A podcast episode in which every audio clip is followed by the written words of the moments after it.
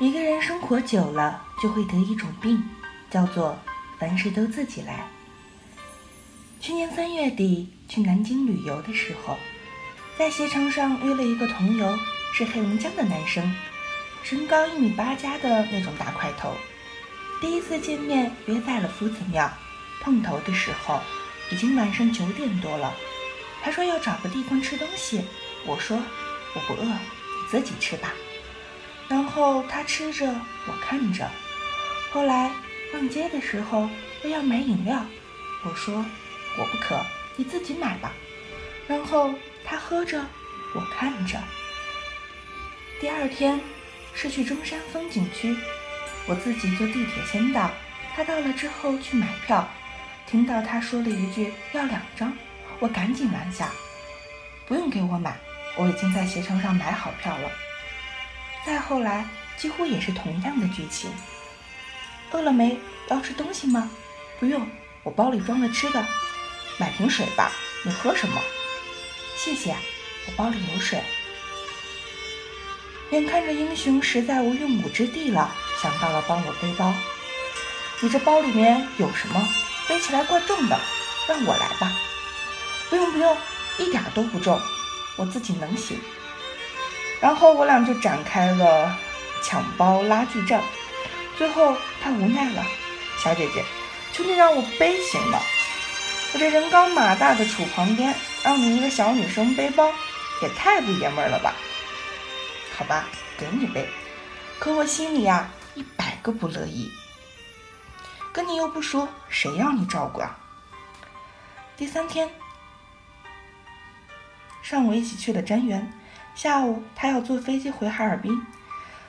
临分别的时候，经过一个饮品店，又问我：“你喝什么？”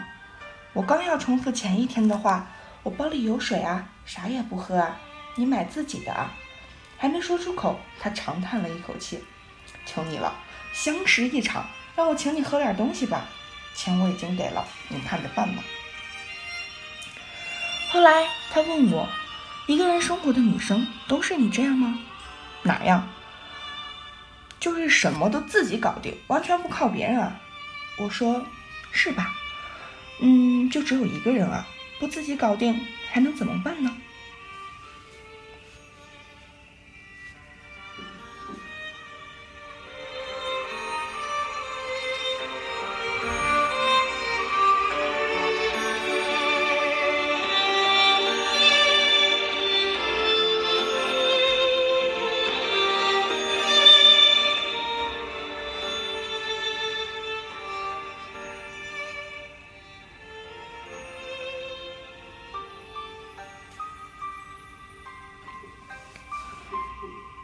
七月初，跟小哥哥说好，我们的教学可以进入下一个阶段了。前两个月是我学着花式付出，他学着心安理得的接纳。那个时候对他完全没要求，他舒服开心就好。接下来呢，他要学着承载别人的喜怒哀乐，我会把我的敏感、失落、胡思乱想都告诉他，让他试着照顾我的情绪，而我也要学着主动需求。不再什么都自己来，可经过十天的观察，我发现他走的比我快了。他已经主动关心我，比如不想我做饭辛苦，就喊我出去吃；一起逛街，会主动买饮料和蛋糕给我；爬山之前会想到买水，还帮我背包。以前都是我来买水，我背包。半夜我写文章写的头大，他也愿意陪我去散步。以前会特别干脆，直接说不想去，而我好像病入膏肓，比凡事都自己来更严重。我似乎根本想不起来还可以求助了。前段时间胃疼，半夜三点多疼醒，自己烧了热水喝，第二天又疼了一整天。晚上实在熬不下去了，自己全程用手压着胃去药店买药。药店的人说：“你是有多能忍痛，竟然现在才来买药。”买完药想起还有三个快递没去，就又爬去拿快递，既然还是重量级的，爬上六楼出了一身虚汗，那个狼狈样，简直像遭了打劫。后来跟他们说起来，小哥哥说：“你为什么不说呢？你不说，我哪知道啊？”后来我俩就愉快地定了一个约定，我们以后所有的快递都交给他去取。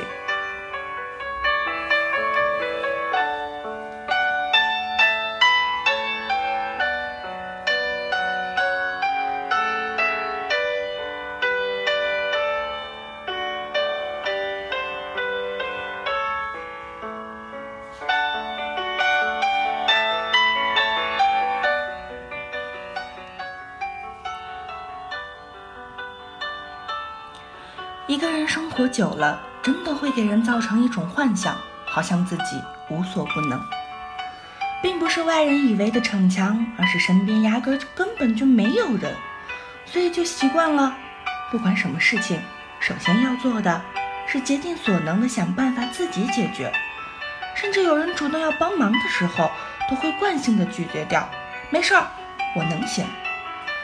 比如前段时间帮老板养狗子。要拎狗笼子回家，老板说有点重，怕我一个人拎不动。我拍着胸脯保证没问题的，我力气可大了。结果才拎了没几步，我心里就怂了，的确是有点重啊，而且太大了，腿都快给我撞肿了。可是老板还在呢，不能给他看出我不行，就一直硬撑着，直到老板消失在夜色中，我赶紧在路边招手打了个车回家。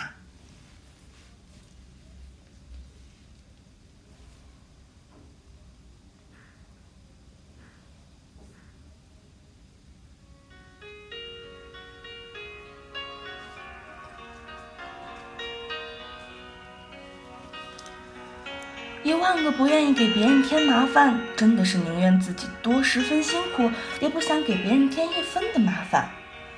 刚住进七零三的时候，有一次快十二点才回家，楼下的锁出了问题，我开不开门，就傻了吧唧的在门口等，这一等就将近一个小时，我简直以为我要一直等到天亮的。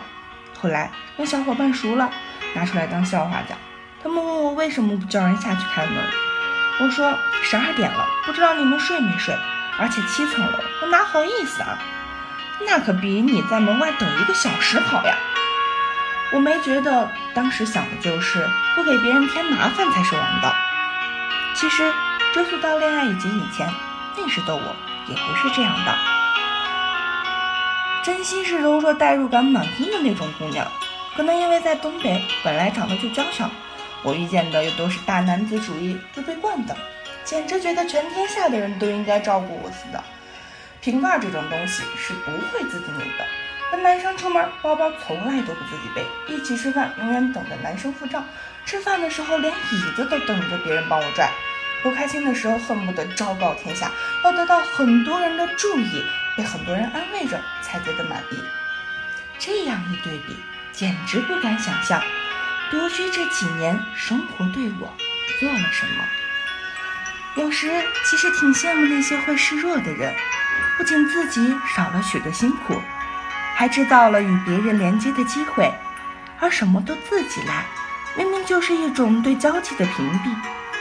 但另一方面，又有一些庆幸和欣慰，幸好不再是以前那种什么都依赖别人、指望别人、理所当然接受别人照顾的人。幸好学会了自己的事情自己解决，不指望任何人帮助；学会了坏的情绪自己消化，不发泄给任何人；学会了孤单的时候就自己找事做，不寄希望于别人的陪伴。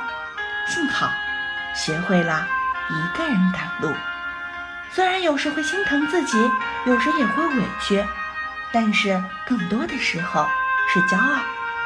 觉得自己有好强大的力量，我一个人就是一支队伍。